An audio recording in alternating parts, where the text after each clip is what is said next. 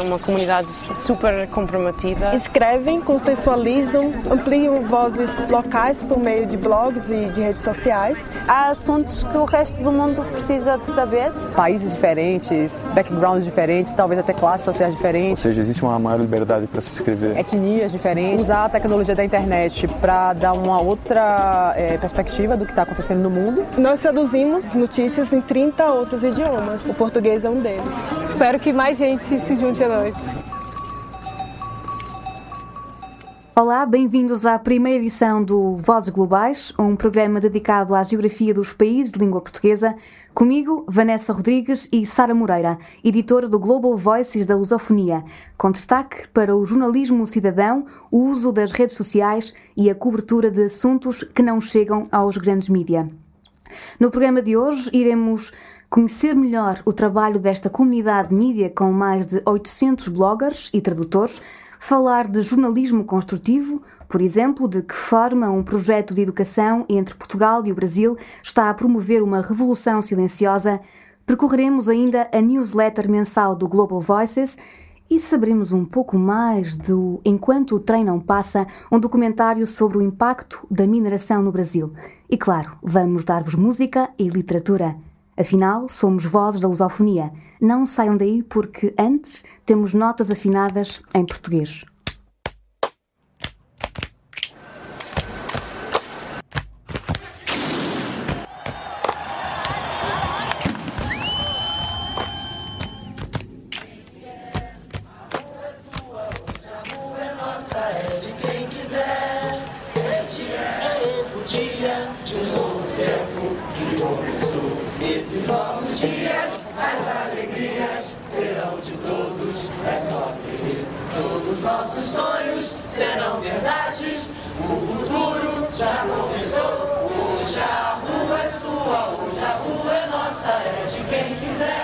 Hoje é um novo dia. É uma música que está disponível no canal do YouTube do coletivo Carranca e esta música que acabamos de ouvir foi lançada em dezembro, juntamente com um convite ao encontro nas ruas no Rio de Janeiro, no Brasil, que pretendia também angariar donativos para moradores de rua no Rio de Janeiro. O mote era mais amor, menos capital. O vídeo reúne uma série de imagens nas ruas ocupadas por milhões em protesto no Brasil ao longo do ano de 2013. A onda de contestação ficou conhecida como Revolta do Vinagre porque os manifestantes carregavam consigo garrafas cheias do tempero que permite atenuar os efeitos do gás lacrimogéneo que a polícia, claro, cobria para tentar dissuadir a multidão. O vídeo termina com um apelo que diz que em 2014 é para desligar a TV por uma mídia livre de censura. Are you listening? Kiteimasu ka? Ascolti? 듣고 계십니까? Stai ascoltando? Вы слушаете? Не затима. Атем макшивим? Estás escuchando? Hören Sie zu? داری گوش میدی؟ دمستم را شو هل تسمع؟ The Global Voices podcast. The world is talking. Are you listening? Agora sim, a conversa com Sara Moreira. Olá, Sara. Olá, Vanessa. A Sara, a Sara é editora dos países de língua portuguesa do Global Voices, que é uma plataforma internacional de citizen media que reporta sobre mobilização social online de todos os cantos do mundo. A Sara estudou Engenharia Informática e Computação na Universidade do Porto, mas sempre teve um interesse em cruzar as áreas das tecnologias, eh, de informação e comunicação e novos mídia com temas eh, que tivessem que ver com a transformação social. A Sara Moreira tem colaborado com o jornal Verdade, em Moçambique, desenvolvimento de ciberprojetos e entre 2007 e 2011 passou várias vezes por Timor-Leste como professora na Universidade Nacional, consultora em sistema de informação de e-learning e de gestão governamental e formadora em comunicação online junto de ONGs. Vive no Porto, Está envolvida com várias associações e coletivos, como Transparência Hack Day e o Espaço com Passo. Sara, Antes de avançarmos para o que nos traz aqui e um olhar sobre o mundo da lusofonia do Global Voices, por que que entraste para o Global Voices? Entrei depois de receber um convite da Paula Góis, que era na altura editora dos Países de Língua Portuguesa no Global Voices. Eu mantinha um blog, eh, especialmente durante o tempo que estive em Timor, onde escrevia sobre a minha experiência lá, as minhas vivências, a minha viagem. E o blog, na altura, chamou a atenção da Paula, que estava com falta de autores sobre aquele país que tem também o português como língua oficial, e perguntou-me se eu não gostaria de começar a escrever histórias que explicassem para uma audiência global o, o que é que estava a acontecer em Timor-Leste. E foi assim que, que comecei, como voluntária, fui escrevendo algumas peças. Uh, no início escrevi bastante sobre a utilização da internet no país. Uh, entretanto, nos últimos seis anos o cenário já foi mudando bastante, há mais gente a utilizar a internet lá. Uh, ao longo do, do tempo comecei a, a interessar-me por uh, outras geografias da lusofonia também e continuei a escrever sobre outros países. Em concreto, o que é que é o Global Voices e o que é que o Global Voices faz, quais são as ações, qual é o método de trabalho e qual é a importância desta plataforma para o mundo e, em concreto, para a lusofonia? O Global Voices é uma organização sem fins lucrativos global que está presente virtualmente em todos os países do mundo. Um, o, o projeto foi criado em 2005 como uma investigação sobre internet e sociedade no Berkman Center da Universidade de Harvard e na altura o, objetivo era simplesmente eh, traduzir histórias que eram publicadas em blogs em várias línguas, traduzi-las para inglês, dando o contexto necessário para que pessoas que não fossem daquele local pudessem entender o assunto visto pelo olhar de, de quem vive lá. Eh, entretanto, o projeto foi, foi crescendo. Hoje já tem mais de 30 línguas, o site já existe em mais de 30 línguas. Eh, são escritos artigos sobre todos os países e traduzidos entre línguas para que a língua não seja uma barreira de entendimento entre culturas.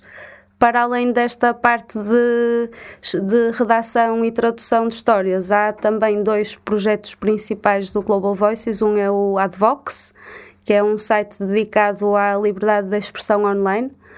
Uh, tanto dá eh, dicas técnicas, manuais para as pessoas protegerem a sua identidade e poderem expressar-se livremente online, como resume os principais assuntos de, da atualidade no, nesse campo. O outro projeto, Rising Voices, dá pequenos apoios anualmente a novas iniciativas de citizen media que, que precisem de pequenas bolsas para iniciar. E esta colaboração, portanto, o Global Voices existe uma plataforma a nível internacional, tu estás responsável pela edição dos países da lusofonia, e existe alguma colaboração entre uh, outras plataformas da lusofonia que agreguem valor com notícias, por exemplo, para o site Global Voices Lusofonia?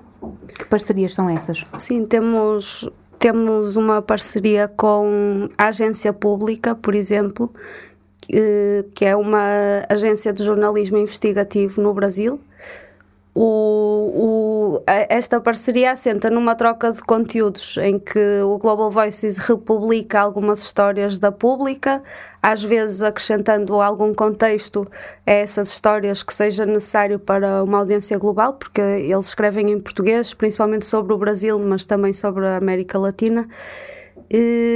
Então nós eh, republicamos os textos, traduzimos e divulgamos nas nossas redes. E a pública, por vezes, também eh, ajuda a divulgar os nossos conteúdos. Às vezes os assuntos até se complementam, eles têm um, uma reportagem aprofundada sobre determinado tema que nós já tínhamos abordado sob a perspectiva das redes sociais. E, esse é um exemplo. Temos também com o jornal A Verdade, que é um jornal moçambicano, em que eles muitas vezes publicam no jornal impresso artigos do, do Global Voices de qualquer região do mundo e nós também publicamos histórias deles ou eles escrevem histórias para, para o Global Voices para dar a conhecer a, a situação de Moçambique pela voz dos moçambicanos, uh, usando o Global Voices como plataforma de projeção, disseminação dos assuntos. Ou seja, uma plataforma também colaborativa.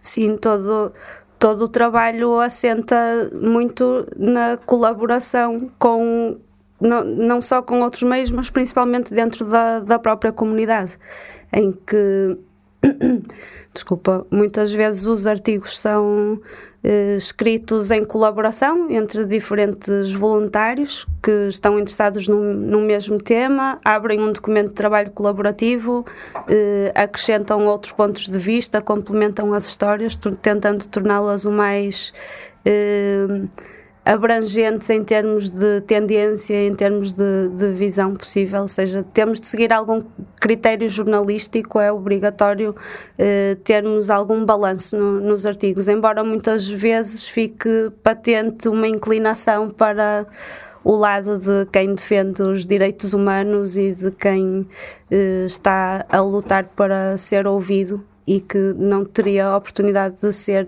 com outros meios de comunicação. Quem quiser colaborar com o Global Voices, por exemplo, de, de que forma pode colaborar? Uh, quem se interessar, por exemplo, por estas temáticas? Pode sempre juntar-se à equipa de, de voluntários como autor. Uh, para isso basta mostrar interesse em, em colaborar, escrever-nos um e-mail, mostrar alguns trabalhos que já tenha feito, trabalhos, textos, não precisam de ser trabalhos profissionais. Eh, e a partir, a partir daí é definido um tema em conjunto com a editora ehm, que, que servirá para a estreia do, do autor no Global Voices. Uh, outras formas de, de, colaborar é através de traduções, traduzindo artigos de outras regiões do mundo para português ou ajudando-nos a traduzir as histórias sobre os países de língua portuguesa para inglês ou para outras línguas, caso se seja fluente. E, bem, apoiar uh, divulgando, lendo os artigos, deixando comentários, passando a palavra também é importante. Eu tenho uma curiosidade e, e corrijo-me se estiver uh, errada. Um, o Global Voices, de certa forma, é, pretende ou aspira a ser um, um, complemento, ou é um complemento àquilo que é veiculado pelos meios de comunicação social legitimados, digamos assim, ou, seja, ou considerados mainstream. Um, de que forma é que esse papel é assumido e é feito pelo Global Voices? Na, penso que na, na busca destas parcerias com outros meios de comunicação, né? tentando fazer com que as histórias que cobrimos cheguem a mais gente e eh, seguindo uma máxima que se repete muitas vezes no Global Voices, que é Don't hate the media, be the media. Portanto, eh, muitas vezes plataformas de jornalismo alternativo, médias alternativos, usam um, uma postura que é muito contra contra os meios de comunicação convencionais, tais como os conhecemos até há muito pouco tempo atrás, e, e isso faz com que haja também um afastamento eh, no que diz respeito à possibilidade daquele assunto passar a, a fazer parte de uma agenda. E o Global Voices, nesse aspecto, eh, considera que a missão está cumprida se o artigo chega a um grande meio de comunicação, não é? O objetivo é, eh, é que as histórias cheguem ao máximo de pessoas possível, então há que manter eh, a ligação com a imprensa, com televisões, com meios de comunicação internacionais para que as histórias circulem. Ou seja, não vemos os grandes meios de comunicação como inimigos, embora tenhamos muitas críticas a fazer ao trabalho que é feito e à atenção que não é dada a muitos assuntos, mas reconhecemos que ainda são a forma de chegar a mais gente. Então, nesse aspecto, o Global Voices pretende ser não só uma alternativa, mas também um complemento, mostrando outras perspectivas, às vezes sobre assuntos que estão a ter a atenção dos meios de comunicação, mas que só são analisados de um ponto de vista e muitas vezes, eh, especialmente no que diz respeito a notícias internacionais, em que há repórteres internacionais que são enviados para os locais e não conhecem tão bem a situação, as histórias contadas pela voz das pessoas que vivem lá e que conhecem a língua e conhecem a cultura e que conhecem toda a situação de uma forma diferente, acaba por dar uma visão que falta muitas vezes no, noutros meios. E é sobre essas perspectivas, essas notícias que vamos falar agora, uh, olhando a newsletter que foi uh, divulgada recentemente pelo Global Voices, um novo projeto a funcionar desde outubro, Sara?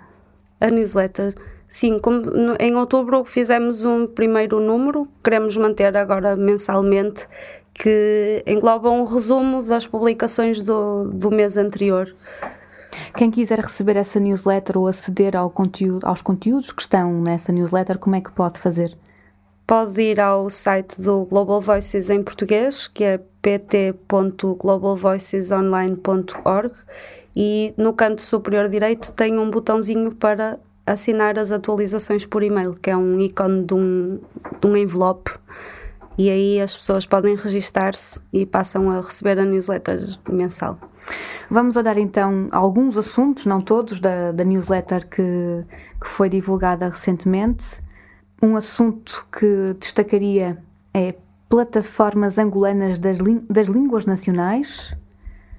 Queres nos falar de que é que se trata? Eh, sim, este artigo faz um, um, resumo ou aponta três plataformas que surgiram o ano passado, em 2013, eh, com o objetivo de preservar e disseminar as línguas nacionais de, de Angola.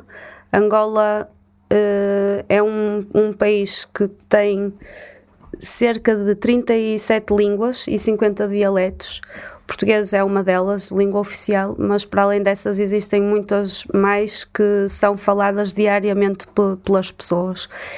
E no, neste sentido, os grupos de jovens de, do país começaram a fazer algumas experiências online com diferentes plataformas que eh, permitem aprender a língua, como é o caso da, como se chama, da EPA, Evalina, uma plataforma, é um site no, ou melhor, uma página no Facebook que é bastante recente, ainda não tem muito conteúdo, mas é, parece promissora a página, que partilha pequenas lições de palavras, eh, expressões em diversas línguas do país.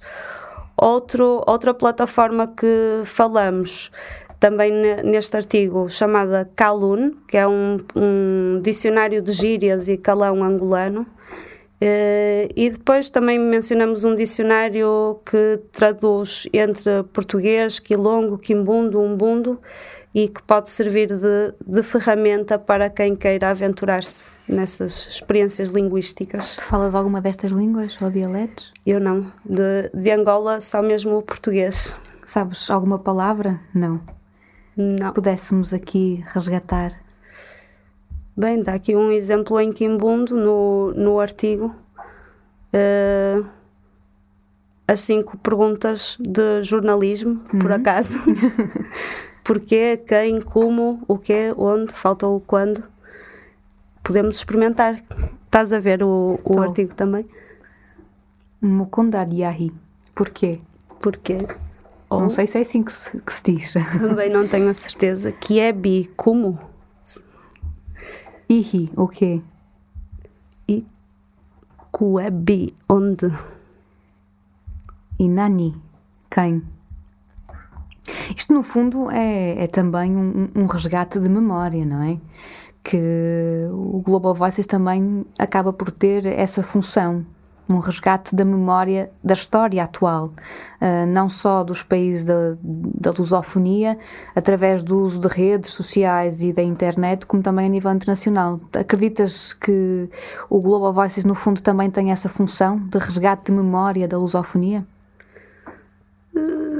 Sim, claro, não? fica sempre um, um registro de, do não só do que é a atualidade, mas sim de temas mais intemporais. Tudo isso depende sempre da vontade de, de quem contribui com, com textos. Uh, não há uma imposição de, do tipo de conteúdos que, que, que, devem existir no Global Voices. Os voluntários têm toda a liberdade para escolherem os temas, desde que tenham alguma representação online. E dentro dessa liberdade para a escrita. Há quem se dedique mais a questões de cultura, de memória, de história. E por outro lado, há outros que têm mais interesse em fazer a cobertura do, do momento, do minuto, nas redes sociais, com aquela velocidade toda que elas eh, nos trazem hoje em dia. E uh, um, um, dos nossos colaboradores houve, um, bem, chegou a, a, usar artigos do Global Voices, conteúdos não só da lusofonia, de outros países também, para dar aulas de geografia. É professor de numa escola no Brasil de, da disciplina de geografia e considerou que alguns assuntos, alguns artigos poderiam ser usados como materiais educativos também. Fotos humanos de Portugal.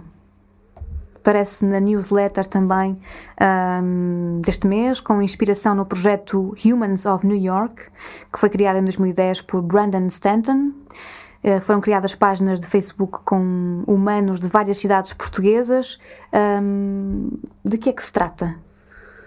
Bem, é, um, é agora uma tendência que já existe em centenas e centenas de, de cidades, em Portugal também, não em centenas, mas numas 10 talvez, uh, são páginas de, de, Facebook onde são partilhadas não só fotografias de humanos que vivem naquela cidade, mas também uma pequena história que conta um pouco mais sobre aquele rosto. São histórias muito simples do dia a dia, mas que uh, parece que nos trazem alguma proximidade a em relação à cultura do, do local, consigo, Bem, acho que é uma forma bastante otimista de, de usar a internet e de nos fazer sentir mais humanos dentro desta rede uh, virtual que, que não tem muito de, de, humano e nada de toque, não é? Uh, pronto. É uma forma de criar proximidade. Lá está novamente o resgate da memória, uh, porque isto é uma espécie de etnografia moderna, não é? Ao fazer um mapeamento fotográfico de, de uma determinada cidade com um registro ou uma legenda, uh, além de estarmos a resgatar a memória do presente para a posteridade, de certa forma é, uma, é, é algo que uh, permite mapear uma etnografia moderna de quem vive nos locais, quem são as pessoas, Exato. do dia a dia. Muito bem. O próximo assunto que te é mais ou menos caro, no, num bom sentido, é Moçambique. Um, as redes sociais. Um, há uma maior participação dos moçambicanos nas redes sociais, Sara? Sim, começa, começa a haver bastante participação. Uh, o, o Facebook está sempre em primeiro lugar, não é? Mas também no Twitter têm surgido novos atores que têm uma opinião, uma palavra a dizer e a partilhar sobre a situação no, no país. E pronto, é o exemplo da Ludmila Maguni, que usa o Twitter diariamente com muita força em Moçambique, eh, com o, o nome do utilizador Moá. Eh, e ela é um, uma jovem moçambicana que tem adotado a, a rede para hum, contar o, o que se passa no país, sempre com uma postura bastante ativista e pró-liberdade de expressão e discute assuntos políticos e etc. Ela, ela, ela descreve-se no, no perfil como primeiro é moçambicana, segundo é africana e terceiro cidadã do mundo. Uh, isto trata-se de, de, de, uma forma dela se identificar inicialmente, mas uh, quando pensarmos em Moçambique, um, infelizmente ainda não temos uma visão um pouco retrógrada do que será Moçambique. Uh, Porquê que esta esta rapariga uh, é, é, um destaque? Esta Ludmila Maguni, porquê que ela se destaca de certa forma? Porquê que ela é destaque do Global Voices nesta newsletter?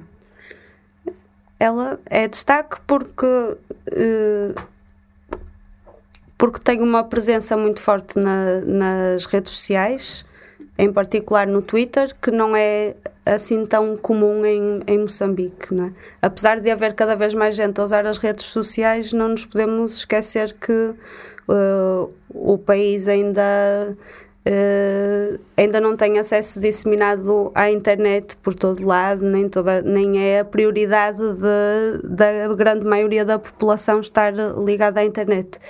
Ela é destaque porque já usa a internet de, de uma forma que é muito profícua e porque reconhece e tem uma palavra a dizer sobre o caráter uh, o caráter de como dizer porque tem uma palavra a, a dizer sobre o poder que as redes sociais e a internet trazem ao cidadão ou à cidadã. Eh, e como em Moçambique, do ponto de vista dela, ainda existe muita liberdade para as pessoas darem a sua opinião através de, da internet. Portanto, é um espaço onde as pessoas podem exprimir-se sem medo e onde eh, podem discutir, debater os temas que os preocupam e que, em princípio, não, se, não sofrerão consequências disso. No entanto, pouco tempo depois de termos publicado esta entrevista, que na verdade foi feita originalmente. Eh, ou uma primeira versão, esta versão foi um bocadinho mudada no Global Voices. A versão original foi publicada no Olho do Cidadão, que é uma plataforma de jornalismo cidadão de Moçambique. E foi preparada pelo Tomás Queface, que é também um rapaz moçambicano, estudante de Sociologia, que, que é muito ativo no, no Twitter. E hum, passado pouco tempo de termos republicado a entrevista, surge o, uma outra notícia que é destaque na, na newsletter eh, sobre um processo que foi aberto contra um economista investigador moçambicano chamado Nuno Castelo Branco, que é uma figura conhecida no que diz respeito à análise política no país e muito crítico dos caminhos que a indústria extrativa em Moçambique está a tomar e ele, em novembro, tinha escrito uma carta aberta ao presidente Gubuza, que foi publicada nas redes sociais e foi muito comentada, partilhada, etc. E por causa dessa carta aberta com críticas muito agudas à governação do país, ele agora eh, vai ter de se entender com, com a justiça. E saímos de Moçambique e vamos para o Brasil. Mas antes de entrarmos na, nesta nova geografia, vamos ouvir uma música que é a Saudosa Maloca, originalmente de Adoniran Barbosa, é o samba de raiz de São Paulo, pela voz de Eduardo Souza de Oliveira, para o documentário Enquanto o Trem Não Passa, veiculado e produzido pelo coletivo Mídia Ninja. Se o senhor não tá lembrado Dá licença de contar aqui onde agora está esse edifício alto. Era uma casa velha, um palacete assobradado. Foi ali, seu moço, que eu, Mato Grosso e o Joca construímos nossa maloca. Mas um dia nós nem pode se lembrar. Veio os homens com as ferramentas, o dono mandou derrubar. O dono mandou derrubar. Peguemos tudo as nossas coisas e fumo pro meio da rua apreciar a demolição. Que tristeza que eu sentia cada tauba que caía doía no coração. Mato Grosso quis gritar, mas em cima eu falei. Os homens tá com a razão, nós arranja outro lugar. Só se conformemos quando o Joca falou. Deus dá o frio, conforme o cobertor. E hoje nós pega a paia na grama do jardim. E pra esquecer, nós cantemos assim. Saudosa maloca, maloca querida, din din onde nós passemos dias felizes de nossas vidas. Saudosa maloca, Maloca querida, din din onde nós passemos dias felizes de nossas vidas.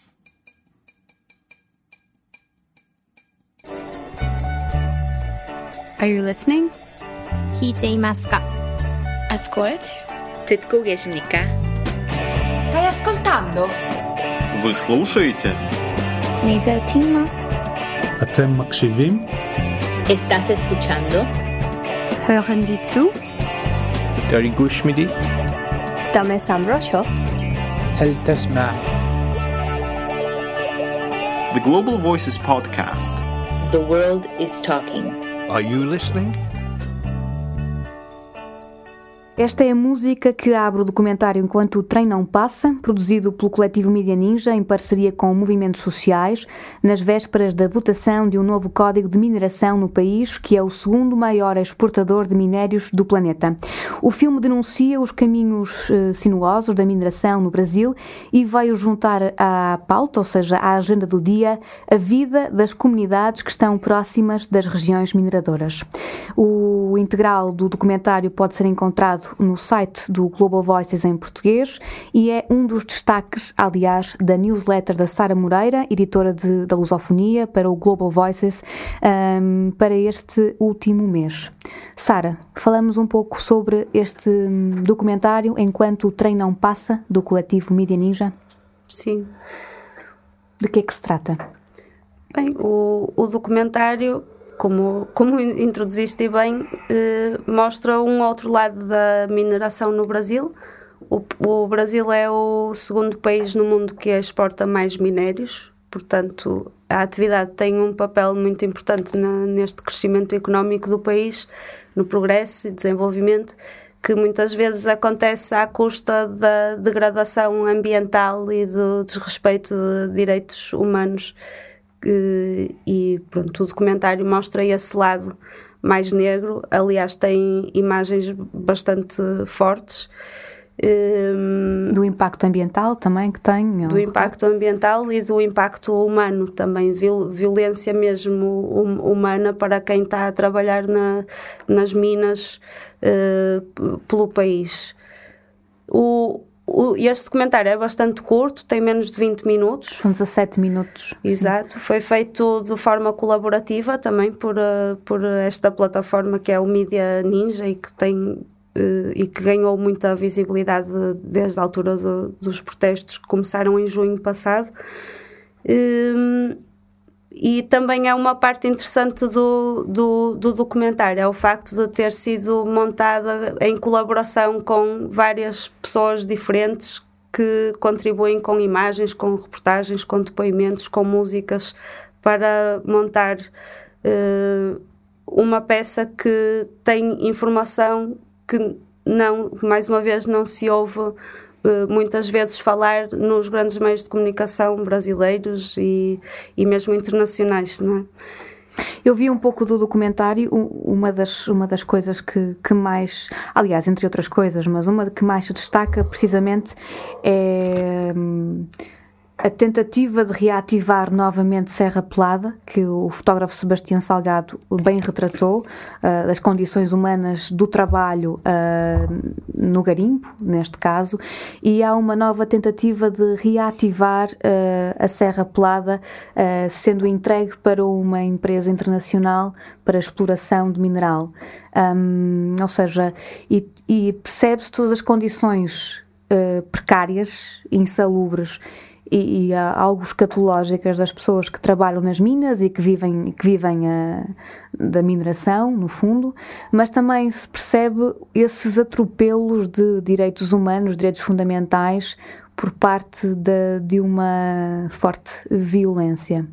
Uh, este impacto, de certa forma, que a mineração tem no Brasil e, sobretudo, em cidades remotas como Congonhas, como é visto, que acho que é em Minas Gerais, se não estou em erro, como é visto, como é visualizado neste documentário em que há um depoimento, um depoimento de uma senhora que, que assume que uh, a região foi entregue de certa forma às grandes empresas para exploração. Não há médicos, médicos eh, não há médicos diários, portanto os médicos chegam de 15 em 15 dias quando chegam, não têm quaisquer apoios uh, públicos, quer seja sociais, quer seja de saúde. É incrível pensar de certa forma como é que um país que tão grande, como é que se mede a continentalidade do Brasil, não é? Mas um país que vai acolher uh, o Mundial de Futebol uh, em 2014, que está a gastar uh, milhões de reais na reconstrução de estádios, não olha para o interior das suas cidades, não olha para, para as necessidades mais básicas do, do país. É um, é um caso, portanto, são temas recorrentes no Global Voices, esta questão dos problemas sociais do Brasil? Eh, são, sem, sem dúvida. Não só do Brasil, de, de todos os lugares que cobrimos. Ehm, o que notamos é que há muita, muita gente, muitos cidadãos uh, e ativistas a usarem a internet para retratarem problemas, para exporem, denunciarem, pressionarem, etc. E, e como não podia deixar de ser, o, o Global Voices também dá visibilidade a, a esse tipo de histórias. Embora agora com a entrada de de um novo ano, tínhamos abraçado um novo desafio que é tentarmos dedicar parte da nossa cobertura também a um outro tipo de notícias mais positivas eh, que, que tragam alguma esperança também para além da indignação e do protesto.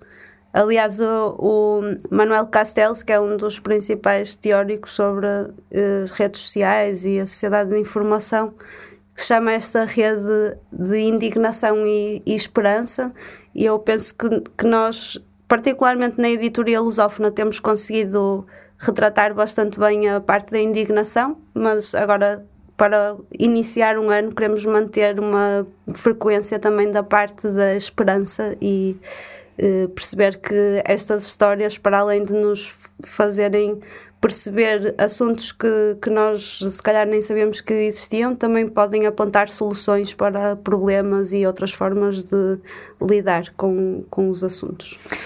Esse é o tema que a seguir vai dar eh, pano para mangas, o jornalismo construtivo, a ideia das boas notícias.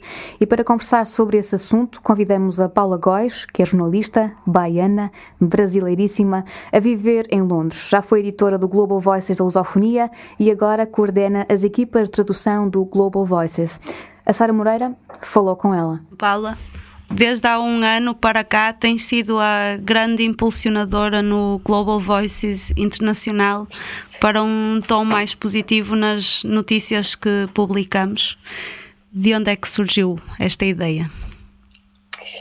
A ideia surgiu de minha própria experiência. Eu acho que depois de passar algum tempo usando as redes sociais e seguindo todo tipo de link, todo tipo de notícia, eu percebi que eu estava saturada e eu percebi que o fato de que eu mudei é, a minha atitude para selecionar muito bem o tipo de notícia que eu queria é, na minha vida mudou a minha vida. De uma forma que eu acho que a gente, a gente constrói o mundo com o nosso pensamento. E as notícias, tudo que a gente vê, tudo que a gente ouve, tudo que a gente consome em termos de informação, é matéria-prima para o nosso pensamento. Então, o mundo que eu queria construir tinha um outro ângulo, tinha um ângulo de, de mais esperança, de mais é, consciência de sim, o mundo não é do jeito que a gente quer, mas a gente pode fazer uma coisa para mudar, em vez de ficar só se sentindo sem, sem esperança, né? sem, sem vontade de, de fazer nada, porque é, não há. não dá uma esperança, em poucas palavras pronto, é, as boas notícias enquadram-se nesta uh, onda de jornalismo construtivo ou jornalismo orientado a soluções. Podes falar um bocadinho sobre isso? Sim, eu acho que, que quando eu falo boa notícia, não quer dizer que a gente vai deixar de, de relatar o que não está correto no mundo. Mas tem dois aspectos. Um é, é equilibrar. Em vez de, de a gente olhar para o noticiário e achar que só tem coisa ruim acontecendo no mundo, ver que há também coisa boa. O outro aspecto é de é, dar um, um, ângulo, tá? Esse aqui é o problema, quais são as soluções? Quais são as organizações que estão fazendo alguma coisa para mudar, mudar o problema? De que forma que o leitor, como cidadão, pode agir? Para mudar aquele problema, em vez de apenas dizer que tem problema, tem problema, tem problema, tem problema. É onde é que está a solução e de que forma eu, como leitor, posso é, me engajar para procurar a solução, para fazer com que a mudança aconteça. Então é meio que sair do ângulo de reclamar, reclamar, reclamar e dizer, tá, eis um problema, quais são as mudanças necessárias para que a gente alcance uma resolução. Então acho que essas são as duas pernas principais. Tem ainda um outro tripé que seria é, trazer essa coisa, a humanidade sabe? De qualquer desastre, de qualquer notícia ruim, a gente pode tirar uma história de resiliência, a gente pode tirar uma história de solidariedade, a gente pode mostrar um ângulo que muitas vezes é ignorado lá fora. Então, para mim é um tripé, esse tripé. Dar o poder de volta à, à, à população de pegar a notícia, reciclar em forma de atitude. E você, eh, Paula, você tem usado, no fundo, essa ferramenta do jornalismo, as ferramentas do jornalismo, no caso, para agarrar esse tripé e dar os vários ângulos, sobretudo um ângulo humano e construtivo para a notícia. Que tipos de exemplos uh, podemos já referir que você tenha usado esse método de, de jornalismo construtivo? Na verdade, eu como não trabalho fazendo notícias mais, eu sou mais é, gerente no Global Voices e me falta tempo para isso, eu não, não procuro tanto escrever, mas os dois últimos artigos que eu escrevi foram exatamente para buscar isso. Onde é, que, onde é que estão as soluções que ninguém fala? Então, no campo de educação, a gente achou esse projeto no Brasil, que é inspirado no, na Escola da Ponte, em Portugal, que está fazendo uma mudança muito grande na comunidade e que pouco se fala. Qual é o nome o... do projeto? Para quem nos está a ouvir e não sabe. É Projeto Âncora, em Cotia, São Paulo. Paula, nos fala então um pouquinho sobre uh, esse, essa notícia que você escreveu sobre um, um projeto de educação uh, no Brasil e que tem, de certa forma, alguma semelhança a um projeto que existe em Portugal. Sim, é, foi um, um projeto que eu encontrei por acaso, na verdade o que talvez indique que tem muito pouco espaço na mídia tradicional, mas que existe já há 18 anos e que revolucionou de uma certa forma a comunidade lá de Cotia, São Paulo, onde ele foi implementado.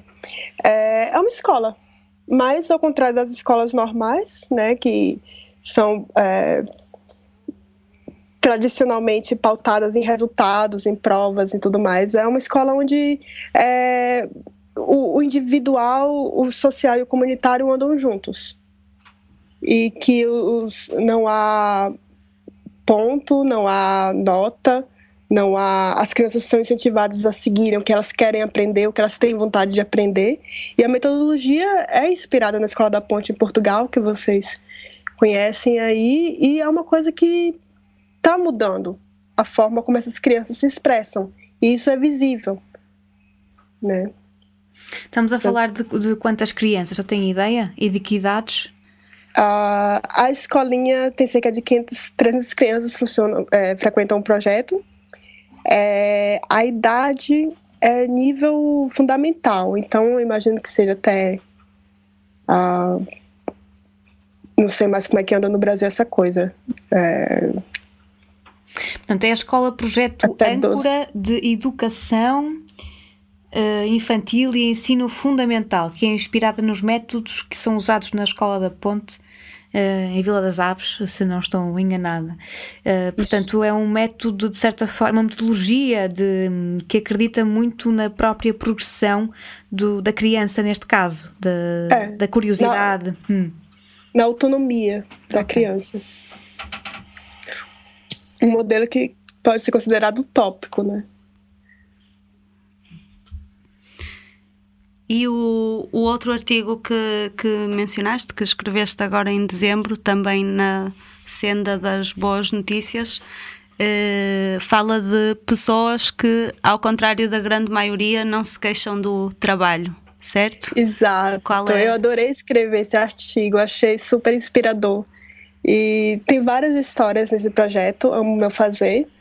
Mas eu escolhi é, histórias de pessoas que largaram uma vida estabelecida, uma vida tradicional, para viver o sonho. E por mais que no momento em que elas fizeram pareceu loucura, eis que elas hoje são pessoas felizes que amam o que fazem, que fazem o que amam. E o que mais que a gente quer se não for isso, né? Viver de fazer o que a gente ama. Você lembra de alguns exemplos que possa contar para nós? Ah, eu acho que o exemplo que mais ficou na minha memória foi da é, Titi Vidal, que era advogada, bem estabelecida, tinha bons empregos, tinha escritório. E a forma como a mudança dela aconteceu foi por meio de um hobby. Ela era gostava, o que ela gostava muito de fazer era trabalhar com astrologia e com tarô. E foi uma mudança gradual, não foi tão radical, né? Ela começou primeiro estudando por, por interesse próprio, depois ela ofereceu o serviço para amigas. De repente tinha gente que ela não conhecia ligando porque uma amiga falou. De repente ela estava fazendo mapa astral e, e a numerologia nas horas vagas, nos finais de semana, e chegou um momento que ela falou: Bom, né? Ela tem essa frase aqui, só que chega um momento em que somos colocados à prova. Somos testados e o universo nos pergunta se é isso mesmo que desejamos fazer. E foi nesse momento que ela falou: Não, eu não quero ser advogada, minha paixão está aqui, está nas cartas, está nos números. E investiu nisso. E hoje ela trabalha de 12 a 14 horas por dia, muito mais do que ela trabalhava antes. E o único problema que ela tem é que ela perdeu o hobby, né? então, quem é que não gostaria de ter um problema desse, se tão apaixonado pelo que faz, que não parece ser trabalho? Hum. Mas todas as meninas, todas as moças que a gente, que eu, que eu destaquei, tiveram uma história assim de mudar de emprego convencional. A professora que, para ver os filhos crescer, queria estar em casa, abriu uma padaria na, na cozinha dela. E hoje está lá, é, muito bem sucedida nisso. E é, tantos outros casos. Eu imagino que ainda tem muita gente aí, talvez nos ouvindo, hum. que tenha passado por esse momento de crise. O que é que eu faço da vida? E escolheu fazer o que ama. Quer dizer, de alguma forma, o jornalismo construtivo acaba por estar ligado também a histórias inspiradoras, uh, como, Exato. como é o caso de, destas duas uh, matérias que, que você cobriu. Uh, eu não sei se você teve algum feedback, algum retorno dessas matérias, gente comentando, pessoal falando com você sobre o impacto que essas matérias tiveram. Você teve esse retorno, Paula? A gente teve um comentário da Mafalda Ramos no, nesse texto das, das mulheres que fazem o que amam, dizendo que foi exatamente o que aconteceu com ela.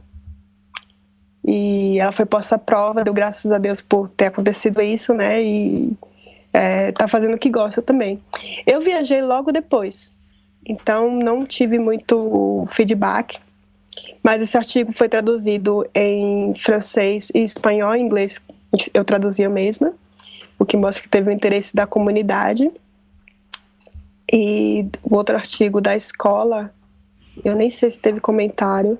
Eu estou a ver aqui que a versão portuguesa, pelo menos, teve uh, um comentário de uma mãe perfeita, assim assinou o comentário, a dizer que a agradecer teres partilhado a história, dizer que o projeto é muito impressionante e que vale a pena figurar como um dos desejos para o ano novo, que todas as crianças possam ter acesso a espaços de aprendizagem e realizem o seu potencial numa sociedade mais justa. É, Você, portanto, no fundo, estes, estes, este tipo de matérias pode ter também um impacto positivo ao nível dos comentários e também ao nível de inspirar outras histórias. Uh, Paula, você é jornalista, uh, portanto, também percebe qual o poder que o jornalismo tem uh, através de matérias, digamos, positivas ou construtivas uh, num site como o Global Voices, neste caso relacionado com a lusofonia, que trata também de questões uh, relacionadas com direitos humanos e com uh, a participação da sociedade civil, qual é a importância que histórias inspiradoras baseadas no jornalismo construtivo pode ter para a comunidade? Eu acho que é uma, uma forma de mudar o mundo, é uma forma de inspirar as pessoas a entrarem em ação, a verem, olha, é, tem tudo isso de ruim acontecendo, mas tem gente trabalhando no bem. E escolher um lado, né? Eu acho que é, muitos, em muitos casos as pessoas se sentem sem esperança por falta de inspiração. E a partir do momento que você ouve ou lê uma coisa, ou lê um, a história de uma pessoa real que conseguiu mudar o mundo dela e mudando o mundo dela acabou mudando o mundo ao redor, o mundo da comunidade, é... você se inspira a fazer o mesmo. Primeiro por você mesmo e depois pela comunidade no qual você está inserido. Paula, outras histórias para já na pauta? eu acabei de chegar de viagem, então ainda. Eu passei 10 dias em silêncio. Boa. Num curso de meditação, 10 horas por dia meditando. Boa. Então, meio que esvaziou um pouco a minha cabeça. Mal passei o primeiro dia só verificando e-mail, respondendo e-mail. E agora que eu tô voltando ao mundo, começando a olhar Bom, mas... o que, é que tá acontecendo por aí. Mas eu acho que esse ano eu vou ter como meta, se eu escrever alguma coisa, vai ser algo que inspire, algo que traga inspiração. Aceitamos sugestões dos leitores. Are you listening? Kitei masca. Ascolti? Estás Stai ascoltando? Вы слушаете? Нидзатима. Атем Макшивим. Estás escuchando? Hören Sie zu? داری گوش میدی؟ دم سمرا شو؟ هل تسمع؟ The Global Voices Podcast. The world is talking. Are you listening? Para onde vão os trens, meu pai? Para Marral, Tami, para Camiri, espaços no mapa. E depois o pai ria, também para lugar algum, meu filho. Tu podes ir, e ainda que se mova o trem, tu não te moves de ti. Hilda Hilst, em seu livro Tu Não Te Moves de Ti, publicado no Brasil em 1980. Sara, chegamos praticamente ao remate uh, final uh, desta nossa conversa, que é, primeiro, falarmos um pouquinho sobre eventos futuros que possamos sugerir, uh, mesmo através do site do, do Global Voices, mas também fazer uma leitura crítica, olhar o mundo da lusofonia para 2014. Que leitura é que tu fazes uh, das geografias lusófonas para 2014? Eh, este ano vamos ter uh, eleições em alguns países que vão ser importantes, sendo a mais eh, do meu ponto de vista, mais uh, importante de se prestar atenção, porque é um local que tem sido completamente ignorado, que é a Guiné-Bissau, que sofreu um golpe de Estado em abril de 2012 e até hoje ainda não tem uh, um, um governo que tenha sido eleito para estar a gerir o país e está numa situação muito grave mesmo e vai ter eleições em princípio no primeiro semestre deste ano, embora tenham já adiado a, a, data várias vezes. Há colaboradores Global Voices na Guiné? Não há. Não temos ninguém a escrever uh, da Guiné-Bissau. Estamos em contacto com algumas pessoas com ligações à Guiné-Bissau, como o o, o blogger mais conhecido da Guiné-Bissau, que é o Ali Silva, tem um blog chamado Ditadura do Consenso. Eu penso que ele agora não está na Guiné-Bissau, mas muitas vezes confirmamos assuntos com ele ou com a Helena Ferro Gouveia, que, que nasceu na Guiné-Bissau, é portuguesa e vive na Alemanha, jornalista da Deutsche Welle e também escreve muito sobre o assunto. E gostaríamos de ter alguém que acompanhasse o país de perto para poder contar mais histórias sobre a Guiné-Bissau, precisam mesmo de, de ganhar um, um outro nível de conhecimento para o mundo. Para além disso, vai haver também eleições presidenciais em Moçambique. O ano passado, no final de, de novembro, houve as eleições autárquicas.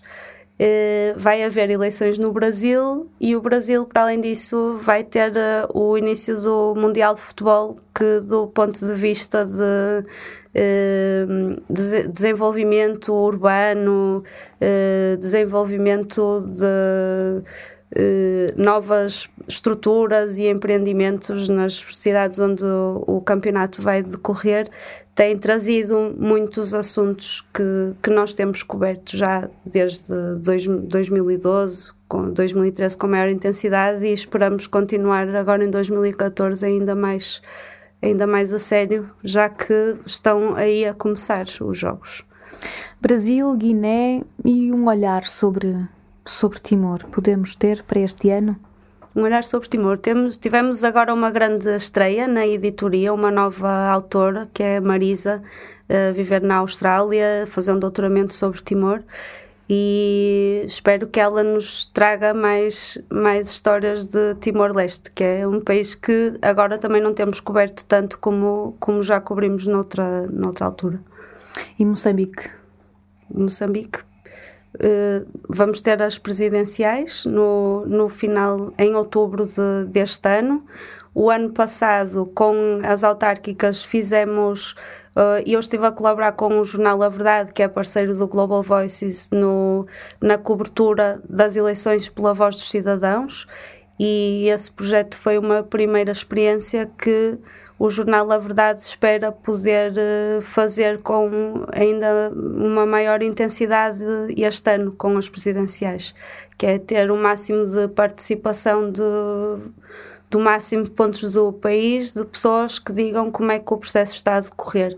O que se viu agora em novembro é que o processo decorre com muita fraude, intimidação, votos que aparecem e desaparecem e violência eh, policial, houve mortes, houve uh, situações muito graves que também, mais uma vez, passam nos grandes meios de comunicação de uma forma muito dissimulada e esperamos ter eh, um papel também nessa cobertura alternativa da, das eleições.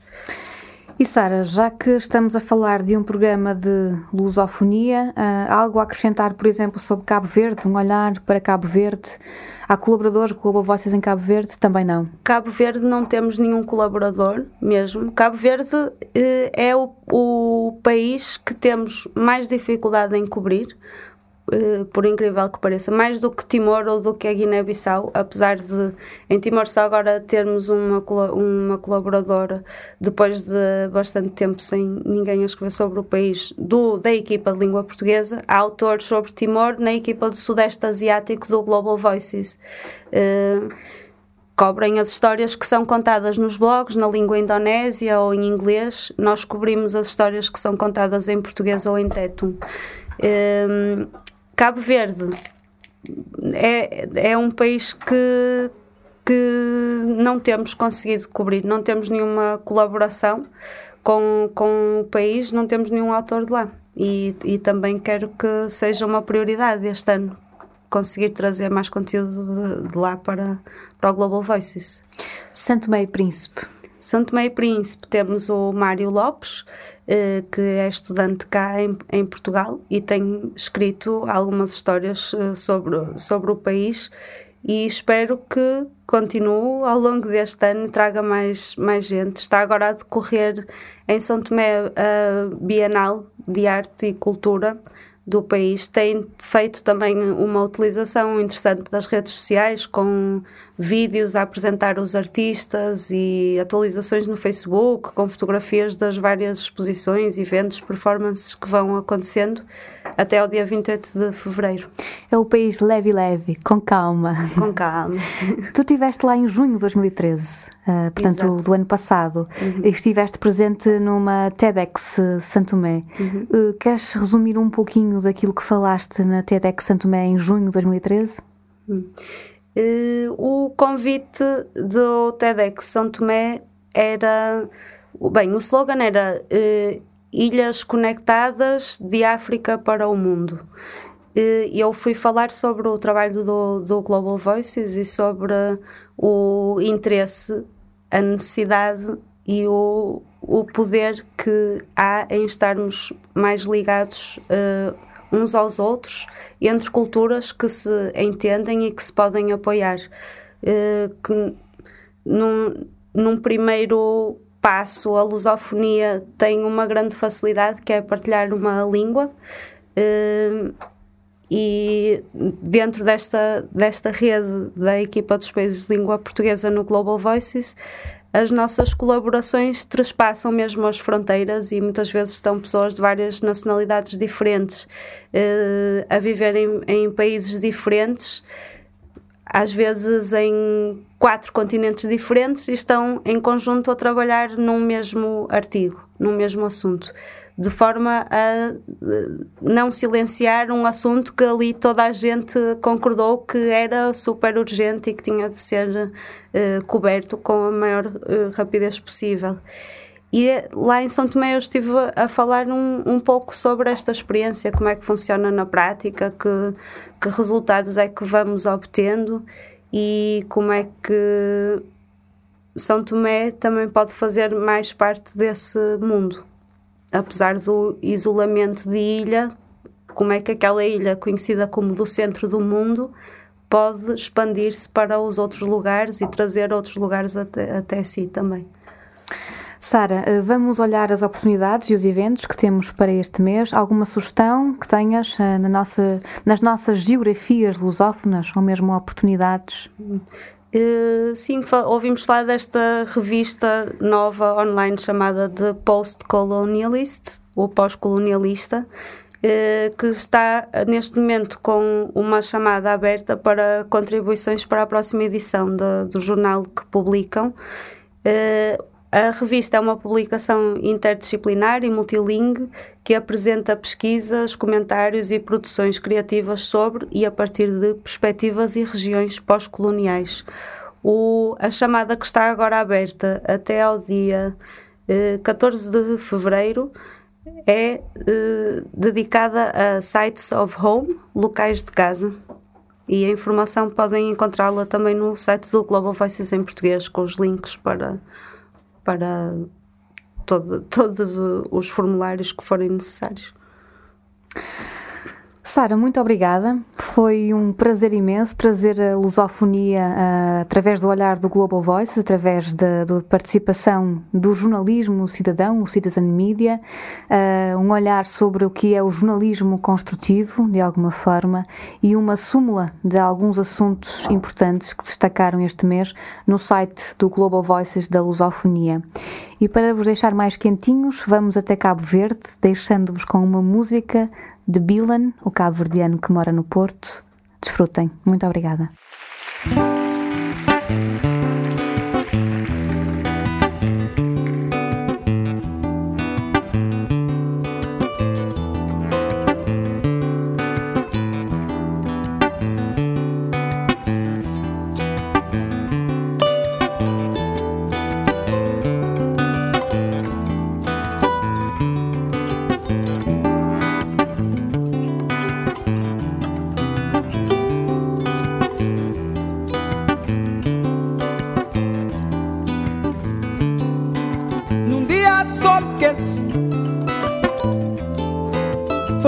Leve contempla só centro.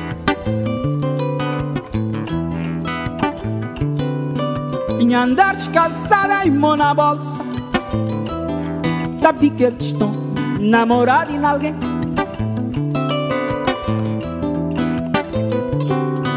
Num dia de sol quente, mas foi brisa leve e bom tempo na sunset. Tinha andar descalça, mão na bolsa Tá de que eles estão se namorado em alguém Mas fortas armas os dias de frota Nem meia dúzia de pão Palpatingana, palpatingana, palpatingana balba tingana Mjer fè machal paribas kuat Dois motes e um fé mamão ange que canasce Mas foi Deus que levou-me para longe do olhar Para um lugar sereno que está amargurando Foi Deus que levou-me para longe do olhar Para um lugar sereno que está amargurando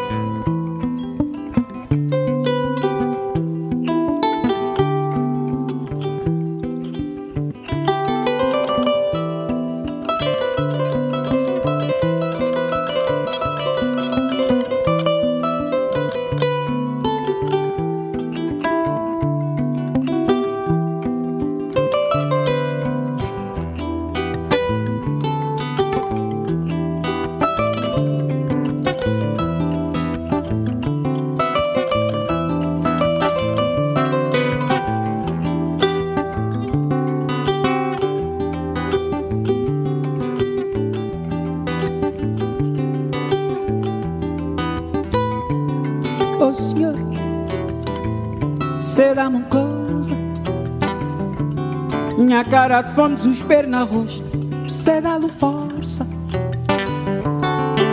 Oh Senhor, cê dá-me uma coisa Minha cara de fome, desespero na rosto Cê dá-lhe força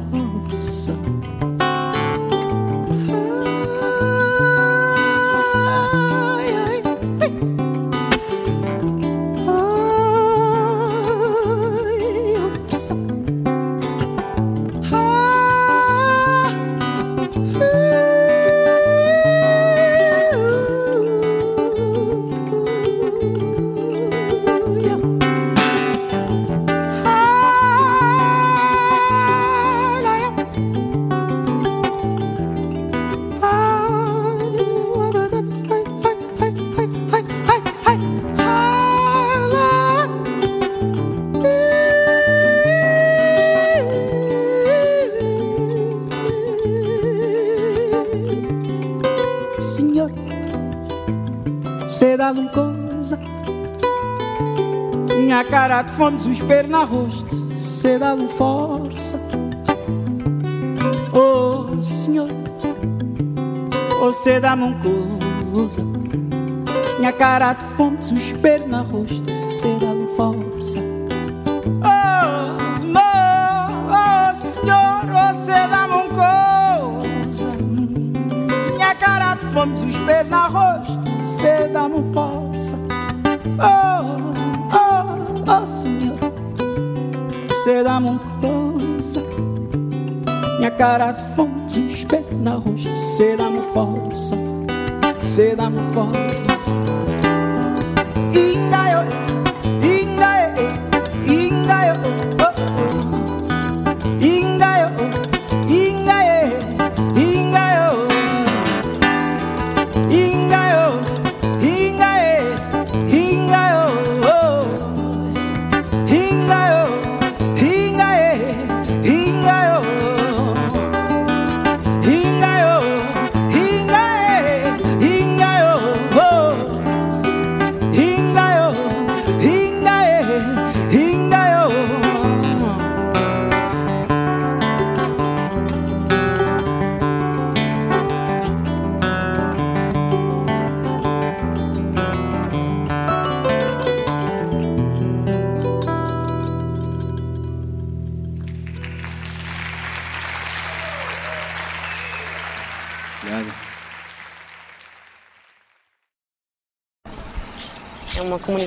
super comprometida. Escrevem, contextualizam, ampliam vozes locais por meio de blogs e de redes sociais. Há assuntos que o resto do mundo precisa de saber. Países diferentes, backgrounds diferentes, talvez até classes sociais Ou diferentes, seja, existe uma maior liberdade para se escrever. etnias diferentes. Usar a tecnologia da internet para dar uma outra eh, perspectiva do que está acontecendo no mundo. Nós traduzimos notícias em 30 outros idiomas. O português é um deles. Espero que mais gente se junte a nós.